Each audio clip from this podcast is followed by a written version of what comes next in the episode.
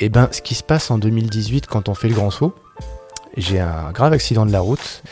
Et là, je suis sur mon lit, d'hôpital. Donc pendant trois mois, je suis alité, je peux pas bouger. Et je m'écris une petite phrase toute bête. Je veux travailler d'où je veux, quand je veux, avec qui je veux. Bah, il n'y a pas d'option B en fait. Sinon, tu n'y arriveras pas. C'est, le joueur hein. il y a no plan B quoi. Mais c'est un peu ça l'idée quand même, c'est que ton cerveau, si tu le mets sur deux, deux stratégies différentes, bah, il va aller à la plus facile. Donc on, est, on s'est installé là et on s'est apaisé quoi. Là on s'est vraiment apaisé. Quand je dis apaisé, c'est cérébralement, on va moins vite, euh, le temps passe euh, différemment, on est beaucoup moins pressé. Mais intérieurement, j'ai envie de vivre l'exceptionnel, j'ai envie de vivre l'incroyable, j'ai envie de vivre une vraie vie quoi. Bonjour et bienvenue dans ce nouvel épisode de Au revoir Président, le podcast qui décortique les trajectoires de vie de celles et ceux qui un jour ont décidé d'appuyer sur pause. Toutes les deux semaines, je partage avec vous mes rencontres effectuées avec des personnes inspirantes.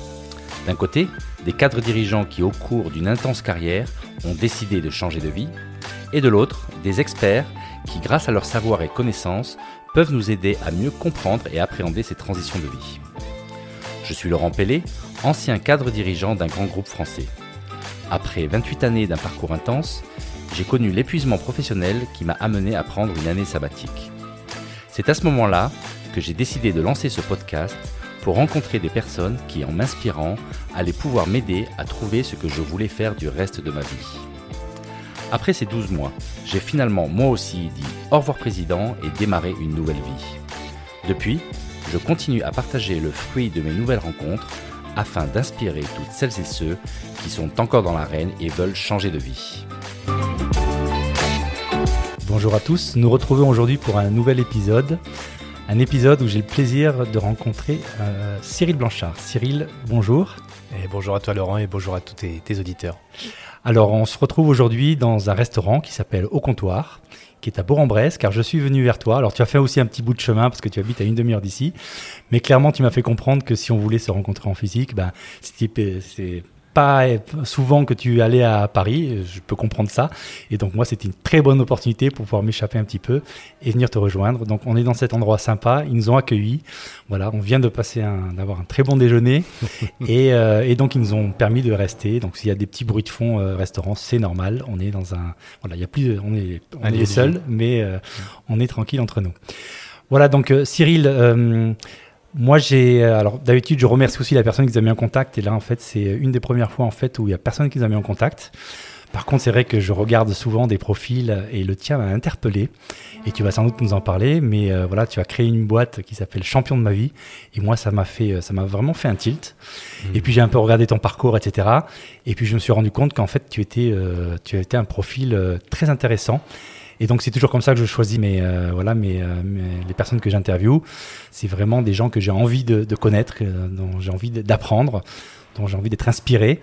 Et donc après voilà un court échange au téléphone, on s'est dit banco, tu étais partant aussi pour faire ce, pour faire ce, cette, cette, émission, cet épisode.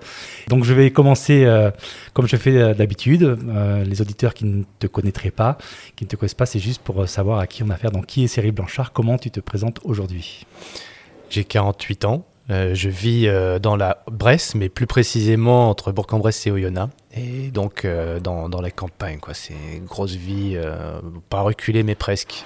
moi, quand j'étais gamin, je rêvais de, de, vivre un petit peu comme dans la, maison dans la prairie, quoi. Et, aujourd'hui, c'est un peu mon style de vie. Même si, quand on regarde un petit peu dans le rétroviseur, c'était pas du tout comme ça.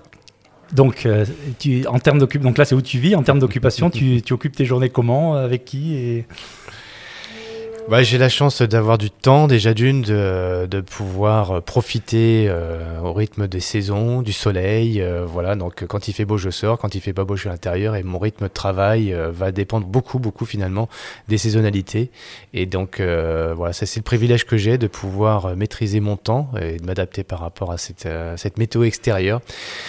Euh, sans me mettre trop de contraintes. Donc mon entreprise euh, qui s'appelle Champion de ma vie, elle a pour vocation d'aider les personnes à bah, révéler ce qu'il y a de mieux en eux, tout simplement, de pouvoir comprendre leur singularité, qu'est-ce qui les anime, et pouvoir l'exprimer sur scène, donc euh, par la prise de parole en public. Je le fais à la base pour les sportifs de haut niveau, euh, parce que je suis fan des sportifs de haut niveau. Ce sont des gens qui m'inspirent, qui, euh, que j'ai toujours regardé avec des yeux d'enfant. Et même aujourd'hui, à 48 ans, je les regarde encore comme un, comme un gamin. J'adore euh, leur parcours, j'adore comprendre un petit peu leurs secrets. Qu'est-ce qui a fait les, mystères de leur réussite dans leur sport, dans leur discipline. Et donc, le, le, constat qui m'a un peu alarmé, c'est surtout la, fin de carrière de ces sportifs. C'est que souvent, c'est compliqué. On a vécu la gloire, on a vécu l'émotion des stades, on a vécu, vécu l'effervescence du public. Et puis d'un seul coup, du jour au lendemain, il n'y a plus de médias, il n'y a plus rien, tout extinction des feux, alors qu'on a 25 ans, 30 ans, 35 ans, et, quand on a tout à, créer, voire à recréer, et c'est pas simple, donc il faut passer par une étape un peu complexe, un peu difficile, se remettre en question, se réinventer, euh, se reformer, et euh, moi, c'est dans ce cadre-là que j'interviens auprès des sportifs de haut niveau, parce que finalement, euh, le, grand de leur savoir-faire, il est dans dans, le, dans, les sciences molles. Quoi. Il est dans, le savoir-être. Ils ont, un, parcours incroyable, mais pas forcément les diplômes derrière. Et c'est pourtant, ça a une valeur euh, juste géniale pour les entreprises ou pour leur propre entreprise à eux. Donc, euh, moi, je les aide à trouver ça. Qu'est-ce qui fait leur singularité dans leur parcours? Qu'est-ce qui les anime eux? Qu'est-ce qu'ils peuvent apporter à, à, leur audience? Et puis créer une entreprise autour de ça, ou créer un discours, une conférence et inspirante et impactante. Voilà ce que je fais depuis maintenant trois ans. Ok, donc trois ans, donc euh, on comprend que c'est vraiment une vie euh, de liberté qui inspire et qui aide les autres. Et tu vis aussi euh, dans un cadre en fait que tu as choisi et qui, comme tu l'as dit, au rythme des saisons. Hmm. Donc on sent tout de suite que c'est quelque chose qui peut être inspirant, mais ça n'a pas toujours été ta vie, puisque je crois hmm. que en fait cette vie telle que tu l'as décrite aujourd'hui, elle est très différente de ce qu'elle a pu être. Donc est-ce que tu peux un petit peu nous nous raconter ben, depuis tes études peut-être, rapidement un peu sur le type de parcours que tu as eu à, hmm. la sortie de tes études et puis jusqu'au moment où justement euh, tu, as, tu as décidé d'avoir cette nouvelle vie que tu viens de nous décrire. Oui, c'est parti. Euh, bah déjà, moi, je, suis un petit Parisien à la base, euh, mais euh, expatrié dans la dans l'âme parce qu'en fait, je suis un amoureux de la nature. Mais j'ai vécu donc en ville avec mes, mes parents et puis école de commerce parisienne. Mais toujours l'envie d'aller régulièrement à la montagne, parce que moi, c'est les, reliefs qui m'animent, d'aller toujours en altitude, prendre de l'altitude, de la hauteur, et être dans des éléments, voilà, où ça respire, quoi. Voilà, ça c'est ce ce à quoi j'aspire justement.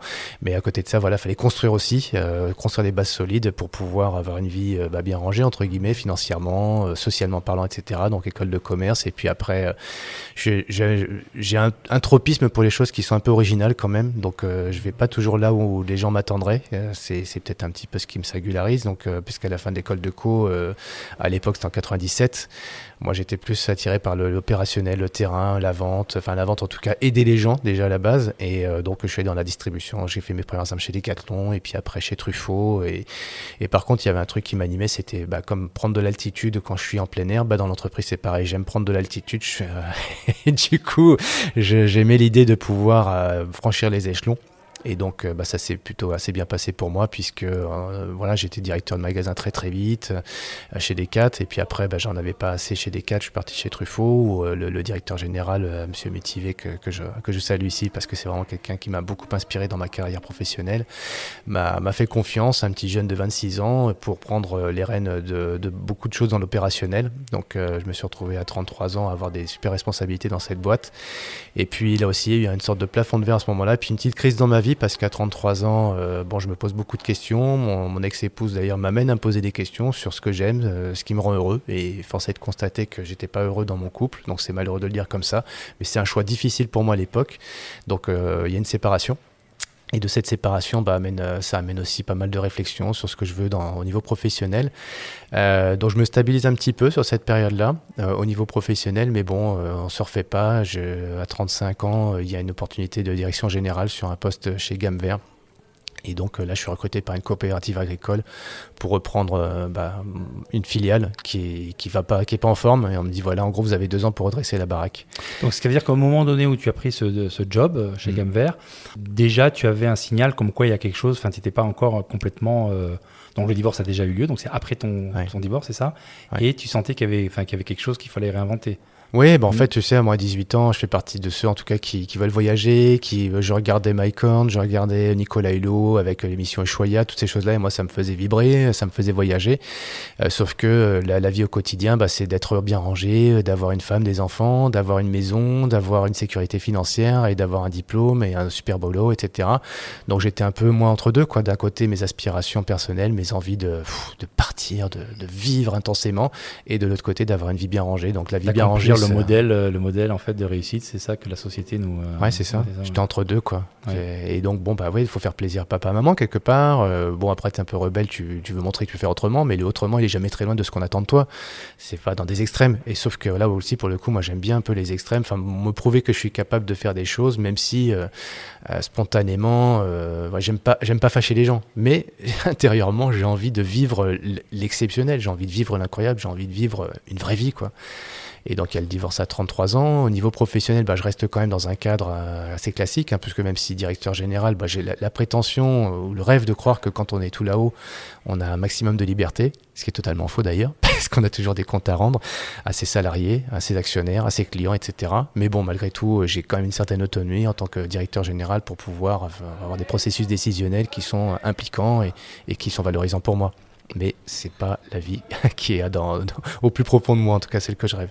Et donc là, tu es resté à ce, job de dirigeant de gamme vert pendant combien de temps? Euh, je fais 8 ans, 8, années, 8 ans, euh, avec 3 années de trop parce qu'en fait euh, c'est en 2010, je fais 5 années où au bout de 2 ans en gros je m'ennuie vite moi, donc au bout de 2 ans dans, dans, le travail je fais comprendre à ma direction, à, mon actionnaire, en tout cas mon président, bonjour président que je vais voir, et je lui dis en gros je m'ennuie. Et donc en 2013 il me dit bah si vous ennuyez allez voir APM, donc je vais me former chez APM au réseau donc de, de, dirigeants bien connus et je me régale avec des expertises, un bon groupe de, de, de dirigeants qui me stimule, qui me challenge. Euh, ça c'est bien, mais ça me suffit pas. Au bout de deux ans, euh, bon bah la coopérative Icon me dit ce serait bien de fusionner avec une autre coopérative histoire de, grossir le, champ, le spectre. Donc là, il y a des, c'est très stimulant. Je fais de la fusion, euh, je fais de l'acquisition. donc voilà, des choses très très intéressantes intellectuellement parlant. mais voilà, très vite, au bout d'un an ou deux, j'aspire encore à d'autres choses sans me rendre compte. C'est inconsciemment. Tu vois, mon corps il m'amène ailleurs, mon cœur m'amène ailleurs, mais moi, bah du coup, comment je compense cérébralement quoi, avec des choses plus stimulantes, plus challengeantes.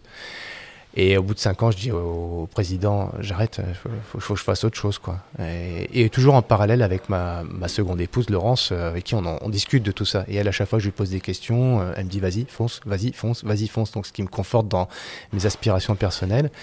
Mais bon, la présidence, euh, il me garde un an, puis deux, puis bon, la troisième année, stop. Et donc en 2018, je. Donc là, ces trois dernières années, tu les as vécues un peu avec des frustrations ou tu de l'ennui? Comment tu décrirais en fait ces... Eh ben, j'aurais pu. Ça aurait pu, sauf qu'en fait, euh, comme j'ai une grande passion dans ma vie qui, qui, me suit depuis que je suis gamin, et j'en ai pas parlé pour l'instant, c'est le sport. Euh... Enfin, tu en as parlé un peu au début, parce que tu accompagnes les sportifs, mais on comprend. Mais euh, voilà, Donc toi-même, tu es grand sportif. Oui, oui, oui. en fait, moi, j'avais besoin de faire du sport gamin parce que j'avais un souffle au cœur et donc j'étais pas bien né au niveau cardiovasculaire. Mais euh, donc, ça m'a pas empêché de, faire de la natation pour apprendre à respirer. Et puis de cette natation euh, dans laquelle je m'amusais avec les copains, ça, a devenu, devenu un niveau euh, national.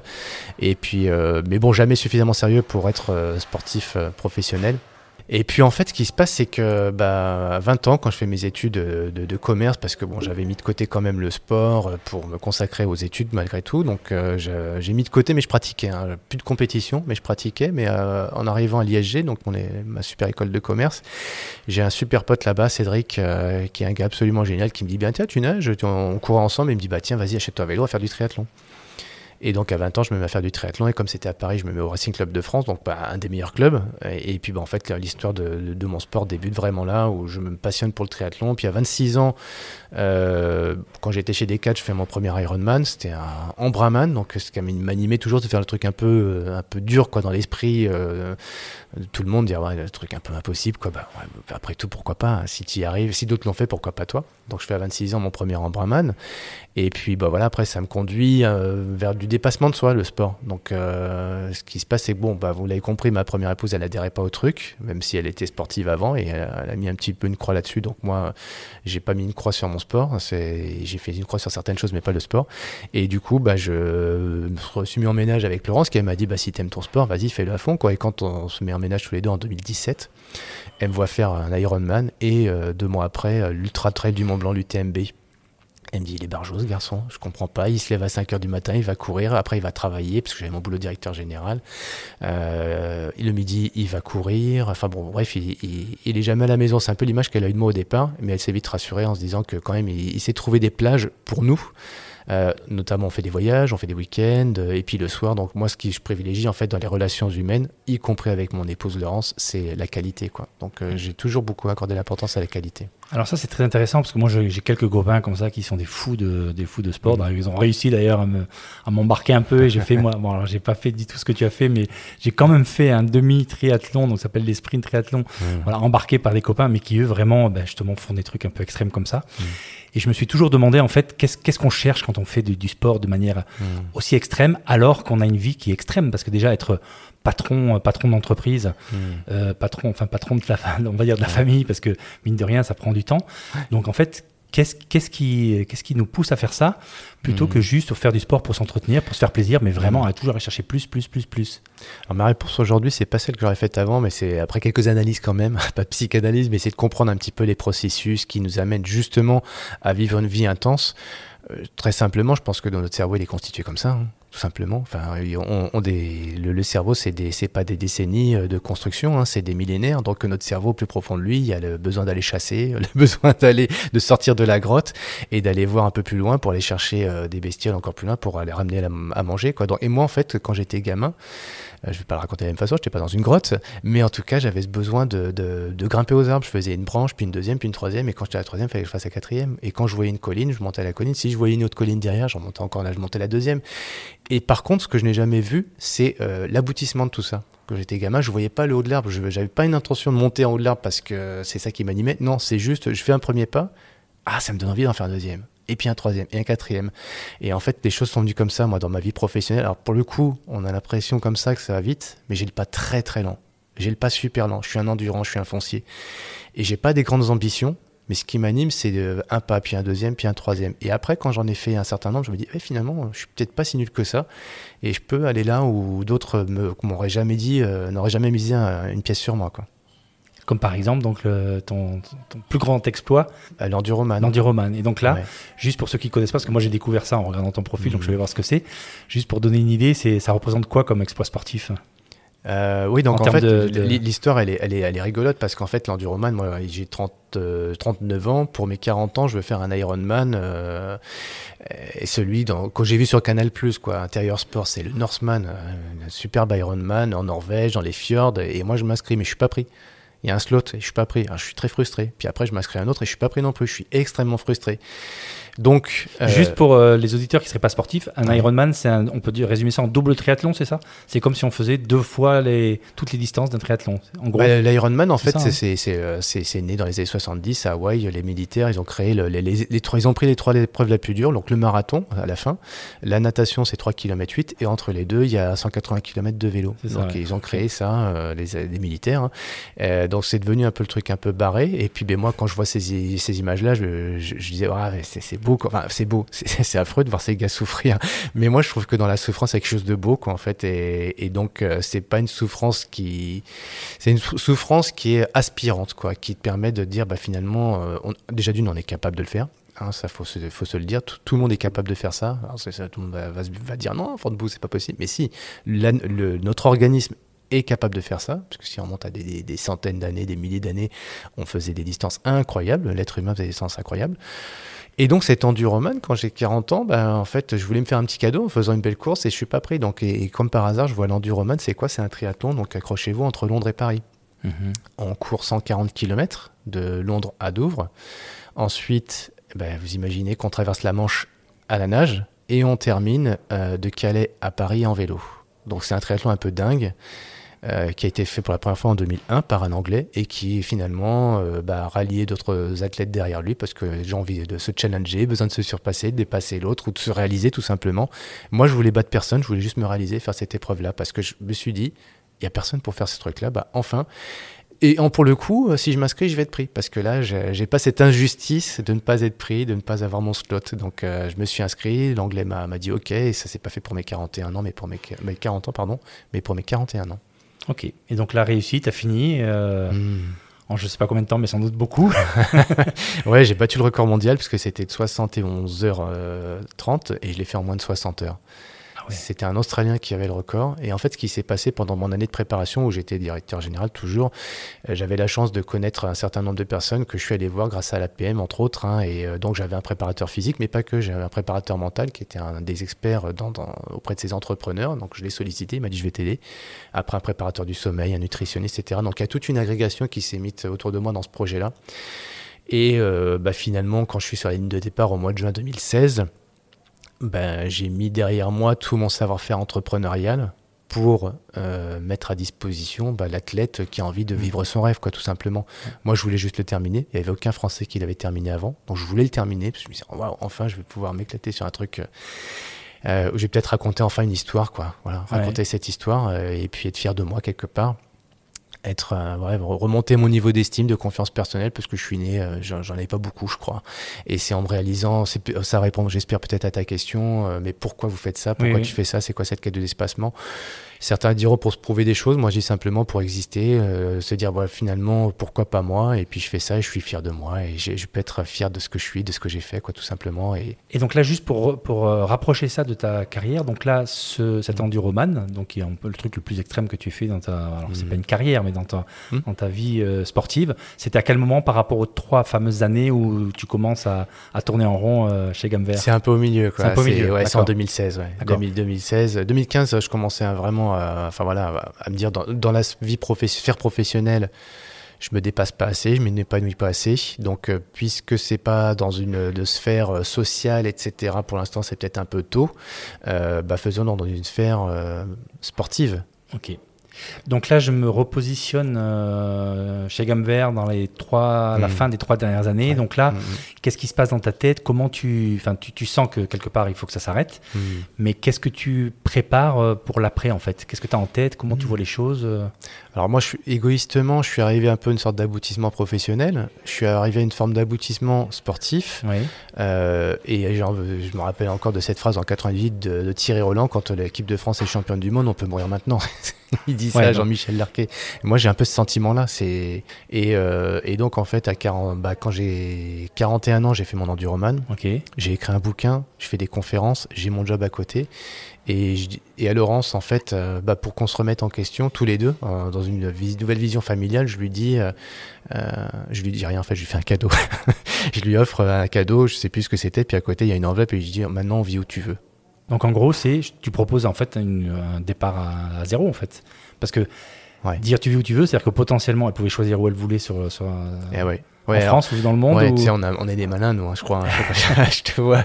Mais bon, en général, c'est comme on fait comme avec nos enfants. On, on, a- on, on, est- on les- on choisit pas pour eux, mais on crée un contexte ou un environnement propice pour que eux puissent prendre des bonnes décisions. Alors pour toi, pour eux, pour tout le monde, quoi, en fait. Donc créer un écosystème euh, qui soit euh, plus large mais en même temps qui ne soit pas trop déstructurant. Et donc, en fait, Laurence, je, je sais en lui posant la question qu'elle va pas m'emmener au bout du monde parce qu'il y a encore la famille, il y a les enfants, Ouais. et puis les enfants, ils n'ont pas encore leur bac, etc. Donc, il faut leur apporter aussi cette sécurité à eux. Mais en même temps, elle est d'accord sur le fait qu'il faut se réinventer. Et rester où on est, c'est pas, c'est, pas mourir, mais quelque part, c'est pas vivre non plus. Ok, donc là vraiment envie de faire peau neuve en fait, c'est ça, de dire Ouais. euh, ok. Ah Et- oui, oui, complètement. Et donc là le choix s'est fait, euh, s'est porté sur quel euh, directement sur, euh, là où vous, êtes maintenant ou Déjà, euh, je voudrais faire honneur à ton podcast parce qu'en fait, euh, je, je dis au revoir, président. Je- D'accord. j'ai- je dis à mon président au revoir. Et bon, sans avoir rien derrière à part euh, Non, une alors, destination euh, peut-être que tu avais donné. euh, Alors, au, au préalable, épouse, le- ouais. Laurence m'avait répondu, oui. Donc, effectivement, elle m'avait dit, bah, moi, j'irais bien à Lyon. Euh, pourquoi Lyon? Parce que la montagne, parce que c'est plus au sud, plus de soleil, etc. Bref, plein, plein de. Voilà. Puis, elle a, elle a tout simplement un, un bon souvenir de cette ville quand elle était enfant. Ok. Donc, très bien, retour aux sources, quelque part, pour elle. Et moi, ça me va bien parce que, comme je suis un amoureux de la montagne et des reliefs, bah, d'être euh, à Lyon, à une heure et demie des montagnes, ça, c'est. Waouh je, suis- trop content quand elle dit Lyon, quoi. Elle aurait dit euh, d'autres régions, j'aurais peut-être été malheureux, mais j'aurais respecté parce que euh, faut vivre de toute façon l'expérience. C'est ce qu'on a fait, on est parti. On a vécu cette expérience à Lyon et aujourd'hui on n'est plus à Lyon parce qu'en fait c'était juste une période de transition, quoi, de, comme tu l'as très bien dit, une façon de se réinventer, trouver un nouvel environnement où tu élargis ton spectre, tes œillères, tous tes œillères. Tu... Donc là juste pour comprendre, donc toi Mm. au revoir président, donc tu dis euh, je pars à Lyon, mais c'est euh, à part ça tu n'avais pas d'autres projets? Ton épouse, elle, pareil, elle avait un job, j'imagine, elle, a, elle, a- elle avait pas de projet pendant la. Alors c'est- ouais, c'est assis ce que, ce que je peux te dire quand même, parce qu'en fait la sécurité c'était elle, c'était plus moi. Parce que moi, je, effectivement, je, je quittais un réseau, je quittais un poste, etc. On se réinventait. Moi, je me réinventais complètement parce que je voulais faire du coaching, euh, faire de la conférence, faire de l'accompagnement. Mais j'avais pas de réseau là où j'allais arriver à Lyon. Bon, on- forcément, les copains, des copains, ça Ouais. peut aider aussi. Donc, euh, on t'aide un petit peu. Mais bon, les Lyonnais, soit t'ouvrent pas les portes comme ça du jour au lendemain. Il y a des régions dans lesquelles c'est peut-être plus, euh, on serait allé dans le nord, peut-être qu'on nous ouvert les portes plus rapidement. Je sais pas. Mais ça s'est pas fait du jour au lendemain. Et puis, bah, pour Laurence, elle, elle a été mutée. Elle avait euh, pendant, donc, elle a eu une année en fait pour faire euh, préparer le processus. Elle avait dit à sa direction, moi, je veux aller euh, à Lyon. Et ils lui ont sourionné, mais c'est pas possible. Elle dit, bah, ok, je m'en vais. Ah, Elle a fait un coup de chantage, un coup de bluff, mais quand elle, elle a bluff, marché. elle, c'est pas, elle Ouais. va au bout de ses idées. Ouais. Et je sais que, enfin, vu le tempérament de ma femme, si elle dit qu'elle va faire ça, c'est qu'elle va le faire. hein. Donc quand elle leur dit, bah, si vous me prenez pas là-bas, je quitte votre boîte. Et eux voulaient pas qu'elle s'en aille de la boîte. Donc elle a été mutée. Et, euh, et donc ça a permis de, de pouvoir, euh, enfin, nous a- ça nous a permis de, d'avoir une logistique un peu plus sécure quand même que de, voilà, d'être sans filet, quoi. Mais, euh, Donc au niveau financier, ça se passe comment comme ça? Parce que Ouais. toi, tu avais quand même, enfin j'imagine que le plus gros revenu c'était toi avant que, Ah avant que ça devienne elle. Mm, Donc, mm, t'es- mm. Et donc là, tu avais suffisamment de côté ou comment Enfin, oui, il y a une vraie prise de risque financière ou comment ça, ça s'est passé? Ouais, je, je suis pas très malin. Je- Il y a des choses pour lesquelles je suis assez malin, mais comme j'ai une relation avec l'argent qui est pas très bonne, euh, parce que de- de- d'enfant de, banquier, où j'ai pas trop, à- j'adhère pas en fait à la finance, euh, j'ai un problème avec l'argent tout simplement. Et du coup, j'ai pas, j'avais pas fait les investissements, donc je suis, c'est pas, je suis pas fourmi, je suis pas cigale, je suis un peu entre deux, mais je me pose pas les bonnes questions. Et Laurence, elle pour le coup, c'est une cigale, donc Ouais. Donc, on dé- vous deux. ouais, ouais, ouais. Donc on n'est pas, on n'est pas parti en fait euh, à 40 ans avec la sécurité financière. On n'avait pas mis de côté comme il fallait. Euh, J'avais pas fait, euh, voilà, j'avais pas écouté mes potes. Et si je devais donner un conseil à tes auditeurs, et c'est celui que je donne à beaucoup de, copains ou de copines qui disent, bah tiens, nous aussi on veut faire comme vous, on veut partir. Avant de partir, faites juste un truc, c'est aller voir un gestionnaire patrimoine, un bon gars là qui sait vraiment faire l'état des lieux de votre patrimoine, qui vient chez vous, qui regarde vos dépenses, comment votre style de vie d'aujourd'hui et le style de vie que vous voulez demain, comment il peut se transférer avec une sécurité financière. Parce que là, pour le coup, nous, quand on est parti avec Laurence, euh, avec du recul, j'ai- euh, non, c'était pas très bien, quoi, parce que je m'étais pas sécurisé à ce niveau-là. J'avais pas, hum, j'avais pas une vision de, de mon bilan euh, patrimonial. J'avais pas de vision de mon compte de résultat familial. Euh, je savais très bien le faire pour des boîtes, mais pour moi, je le faisais pas. C'est absurde, c'est Ouais. idiot. Donc là, toi, quand tu débarques à Lyon et donc tu n'as plus rien, comment, comment tu te reconstruis, euh, comme tu l'as dit, loin de ton réseau loin Ah, je peux pas dire que j'ai plus rien parce que ça et, et les copains qui t'écoutent se disent Ah, bah, il est gentil, hein. il a il a forcément quelque chose, il était directeur général, il avait un salaire, euh, forcément il a il a quelque chose. Oui, j'ai quelque chose. J'ai pas assez pour vivre 10 ans, ça c'est sûr par contre. Euh, donc moi en gros euh, à plus de deux ans je suis en stress quoi. C'est-à-dire que je sais que dans, dans deux ans, bon déjà d'une, il y a l'ARE, hein, donc ça, ça t'aide pendant, pendant deux années, puisque moi j'avais négocié mon départ en termes de rupture conventionnelle, pour être très clair, et ça m'a permis de créer mon entreprise. Donc j'ai pas pris l'ACRE, j'ai pris l'ARE, ce qui me permettait d'avoir un salaire tous les tous les mois, tu vois. Donc euh, mais bon plafonné hein, et puis là, on- les, nouvelles lois euh, plafonnent encore plus. Donc euh, faut être très très vigilant là-dessus parce que finalement le coton que tu as là tous les mois, il, il est pas indéfini et puis bah faut il faut investir dans ton entreprise. Donc moi je crée mon entreprise, on quitte tout. J'ai un petit peu d'argent, juste ce qu'il faut, mais j'ai beaucoup d'amour avec Laurence. Et ça, c'est notre mode de survie, tu vois. C'est- Je sais qu'avec ça, on va vivre, euh, on pourra, et on pourra toujours s'adapter Mm. grâce à ça. La confiance qui est entre elle et moi. Et ça, c'est hyper solide. Donc, on pouvait s'adapter en toutes circonstances. Mais, mais quand même, l'argent, quand il est pas là, c'est, ça, ça peut foutre le bordel aussi, quoi. Mm. Donc, euh, bah, parce que Laurence, elle a besoin aussi de sécuriser, elle a besoin de, de l'argent pour les enfants, etc. Donc, euh, donc, ça met un stress. Et ben, ce qui se passe en 2018, quand on fait le grand saut, j'ai un grave accident de la route, mais j'ai failli passer de l'autre côté, donc euh, j'ai le cervical cassé, plein de contusions partout, enfin des fractures dans tous les sens. Et là, je suis sur mon lit, d'hôpital, donc pendant trois mois, je suis alité, je peux pas bouger, et je m'écris une petite phrase toute bête qui, qui est juste évidente, et il y en a plein de cadres qui, quand ils quittent leur, euh, leur job, ils, ils peuvent penser à ça, mais moi, j'ai plus le choix, je me l'écris. Je veux travailler d'où je veux, quand je veux, avec qui je veux, parce que je suis dans un lit d'hôpital. Si demain je dois bosser dans un lit d'hôpital parce que j'ai handicap, il faut que j'ai une entreprise qui puisse répondre à cette problématique-là. Avec qui je veux, parce que si j'ai quitté mon ancien poste de, salariat, direction générale, etc., c'est pour travailler des gens que je choisis, euh, des actionnaires que je choisis, des clients que je choisis, etc. Donc c'est tellement plus sympa de pouvoir travailler avec des gens qu'on aime. Et euh, quand je veux, où je veux, avec qui je veux, bah, le, le, où aussi, c'est de pouvoir se dire que si je veux en voyage, bah, ma voix, euh, je peux pas, je pars pas qu'une semaine, trois semaines, quitte à partir, autant partir trois mois, je pourrais même bosser là-bas. Mhm. Et donc voilà, donc c'est cette nouvelle, euh, ce cahier des charges en fait bah, va m'animer en fait dans ma création d'entreprise. Donc parce que les conférences, pour le coup, euh, faire des conférences dans un lit c'est compliqué. Euh, et puis, bah, ce qui se passe, le retour en arrière est d'autant plus impossible que euh, bah, y a le Covid qui arrive. après, c'est un peu de temps après. Donc, entre temps, les conférences elles prennent place dans ma vie, mais pas tant que ça. Donc, je fais plus de coaching, d'accompagnement et euh, aussi la formation. J'aime bien la formation, former les personnes, puis partager mon histoire, partager finalement mes expériences. Et c'est ce qui m'amène à faire de la conférence, mais pas en mode je fais la conférence, j'aide les gens à faire des conférences. Et euh, donc là, tu disais que Lyon, c'était une période transitoire. Donc ça, euh, ça a duré combien de temps? Et ensuite, c'est comment c'est passé? Et pour quelles raisons vous avez bougé entre Lyon et là où vous êtes maintenant? Bah, en fait, euh, l'enseignement à Lyon, déjà d'une, c'était la transition pour les enfants, le, lycée, etc. Et puis, bah, une fois qu'eux, ils, ont, euh, ils étaient euh, post-lycée, donc l'université, bah, nous, ça nous a laissé plus de possibilités en les aidant eux, dans leur, mais que puissent eux aussi prendre leurs responsabilités. Et donc, dans ce qu'on se disait avec Laurence, bah, moi, j'ai connu mon accident, et puis bah, elle, elle m'a vu aussi souffrir de ça. Elle m'a dit, bah, si demain on, doit, on devait vivre mieux, ce serait quoi? Bah, Vivons un peu plus en campagne, vivons avec un, bah, pour le coup, de moins de dépenses. Et on a trouvé notre maison dans, le Revermont, euh, entre le Jura, enfin, entre le Jura et, la plaine de l'Ain. Donc on est, on s'est installé là et on s'est apaisé quoi. Là on s'est vraiment apaisé. Quand j'ai apaisé, c'est cérébralement, on va moins vite, euh, le temps passe euh, différemment, on est beaucoup moins pressé.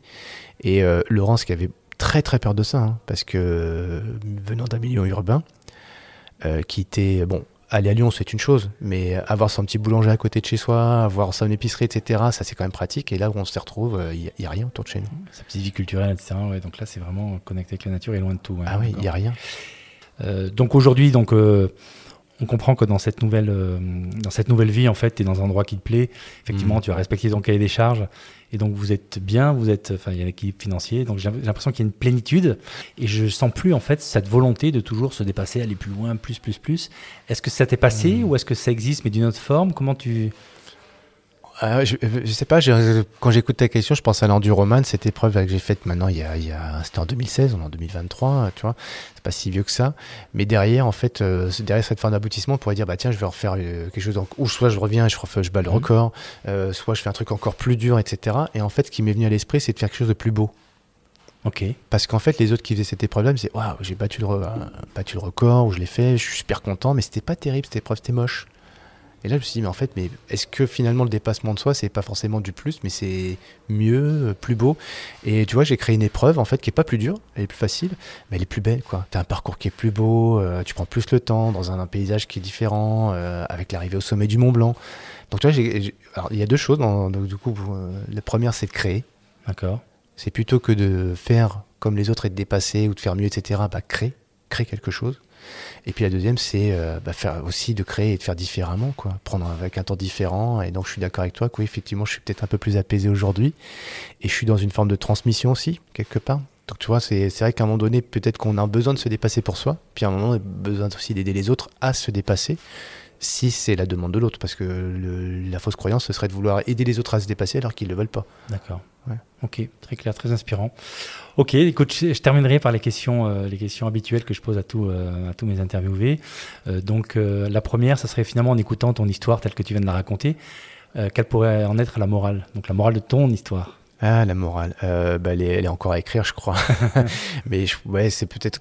Quand j'ai fini en du roman, il y a deux personnes qui m'ont dit il faut que tu écrives absolument ton livre. Déjà, d'une, parce qu'il y en a qui, vont savoir, qui veulent savoir comment tu as fait. Mmh. Et puis de deux, remercier ceux qui t'ont aidé. Donc quand j'ai écrit le bouquin, en fait, c'était une source d'inspiration pour moi, mais aussi pour les autres. Et le bouquin, quand je me suis posé la question de, savoir euh, bah, comment je vais l'appeler, ce livre-là, tout le monde me disait, ouais, record, euh, me disait euh, dépassement, machin, etc. Et j'ai écrit le bouquin, c'était aimer et atteindre le sommet. Hmm. Parce que pour atteindre le sommet, il faut déjà avoir beaucoup d'amour de soi, de l'autre, etc., pour dépasser les limites et se respecter aussi. Et souvent, c'est pas l'inverse. Enfin, on croit que c'est l'inverse c'est je vais atteindre le sommet et je serai aimé. Et en fait, il faut inverser un peu le truc en disant c'est grâce à l'amour que je vais pouvoir atteindre mes objectifs parce qu'en fait, quand, tu, quand tu sais ce que tu veux euh, et tu fixes aussi ton objet, une sorte de d'aboutissement, d'objectifs, etc., mais que tu en parles avec beaucoup d'amour avec les gens autour de soi, bah, tu verras que tu vas même, ce qui va être génial, c'est que non seulement l'objectif va être atteint, mais tu vas le dépasser. Et hum, donc la deuxième question, ça serait les ressources. Donc là, il y a déjà ton bouquin, donc je le mettrai en ligne dans le descriptif de, l'épisode. Mmh. Mais est-ce qu'il y a d'autres ressources que toi, tu peux que tu veux recommander Donc je sais que tu es très présent, tu as des podcasts, tu as des émissions, etc. Mm. Mais est-ce que tu as des, des- des- des ressources que tu pourrais donner à des gens qui voudraient aller plus loin, dans, soit dans te connaître, soit pour les aider eux-mêmes en fait à avoir, euh, les aider dans leur cheminement si eux sont dans une démarche, au revoir président ou de réflexion sur le sens de leur vie, etc. Ouais, ouais, ouais, en fait, bon, déjà d'une, c'est que quand on prend une décision, faut être radical, quoi. Ça, c'est malheureux, mais on a, c'est toujours compliqué de faire des décisions Mm. radicales. C'est, on aimerait bien de se dire, bah, si ça marche pas, hop, je, voilà l'option B. Bah, il y a pas d'option B en fait. Sinon, tu n'y arriveras pas.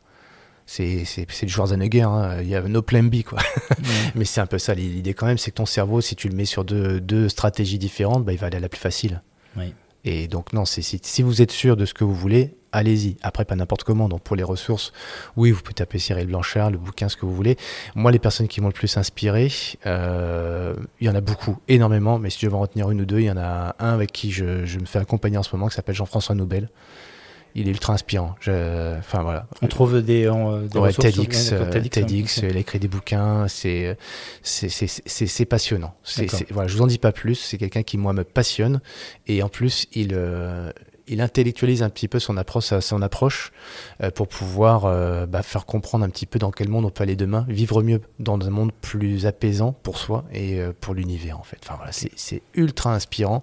Donc Jean-François Noubel et, euh, et puis après en matière de science, moi c'est Joël de René, Joël de René parce qu'il y a le sport et le surf et en même temps à côté euh, l'épigénétique et tout ce qu'il a pu vulgariser en termes d'écriture et c'est passionnant parce que quand on a des problématiques, euh, souvent elles sont dans la nature ou dans la santé, Euh, le mieux-être intellectuel, le mieux-être dans le corps, le mieux-être dans la nutrition, dans le sommeil, etc. Le, euh, la moyenne des personnes qu'on côtoie le plus. Donc voilà, être vigilant sur tous ces points-là. Et quand on est bien regardant sur ces aspects-là, toujours en prendre un maximum de plaisir. Parce que si on faisait tout trop bien, ça serait peut-être un peu tristoun et tout ça. Mais oui, un des enseignements que j'aime bien partager, c'est que moi, dans, dans, dans ma préparation euh, sur des trucs de fou, comme certains pourront le dire, bah, il y a toujours une part de plaisir. Et s'il n'y a pas eu de plaisir, je serais pas, j'aurais jamais eu le résultat que j'ai eu. Quoi.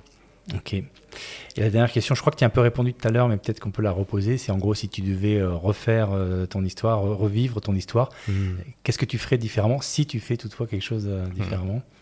Plus vite, tu l'as dit, mais finalement, tu as dit aussi qu'en fait, il y avait ce besoin de maturation et de passer par toutes ces étapes. Ouais, Donc a- finalement, euh, tu referais Hmm. des choses différemment, quelque chose différemment ou pas? Oui, oui, oui, il y a, il y a- il y a une erreur euh, fondamentale dans mon parcours, c'est l'aspect financier. Euh, avoir des stratégies financières pour son entreprise, pour son environnement, c'est bien, mais il faut en avoir aussi pour soi.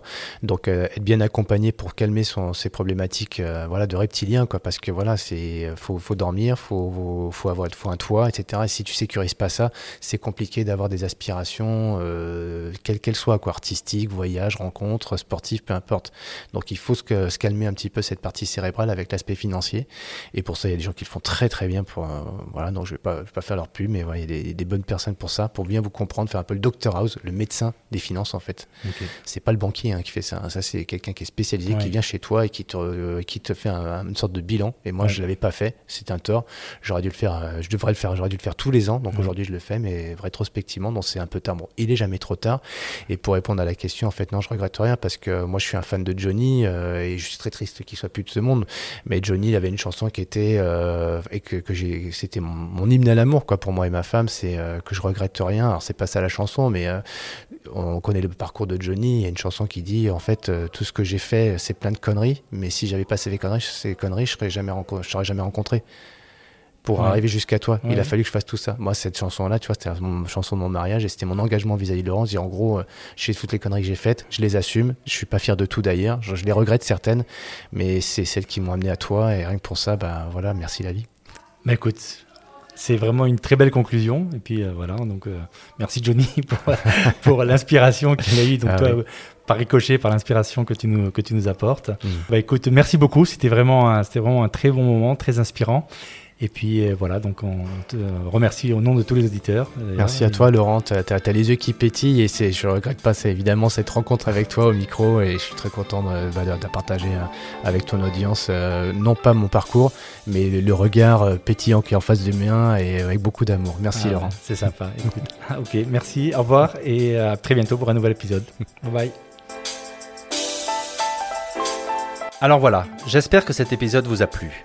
Si c'est le cas et que vous pensez que ce podcast mérite d'être mis en avant, voilà ce que vous pouvez faire et qui m'encouragera à continuer mon travail.